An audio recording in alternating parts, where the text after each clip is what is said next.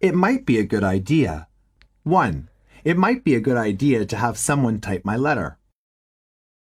2. It might be a good idea to set a goal for next year.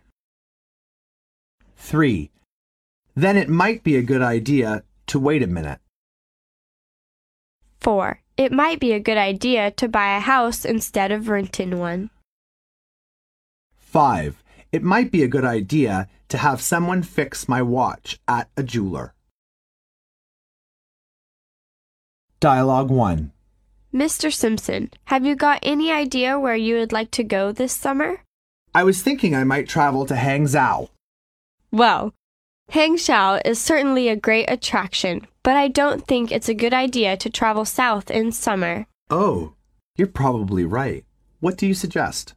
What about a visit to Yantai in Shandong province? I'm sure you will enjoy yourself there. But if I spend all the time on the beaches, I may get bored. Dialogue 2.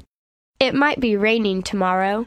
Yes, I hear there's rain in the forecast. Don't you think it might be a good idea to wash the car now?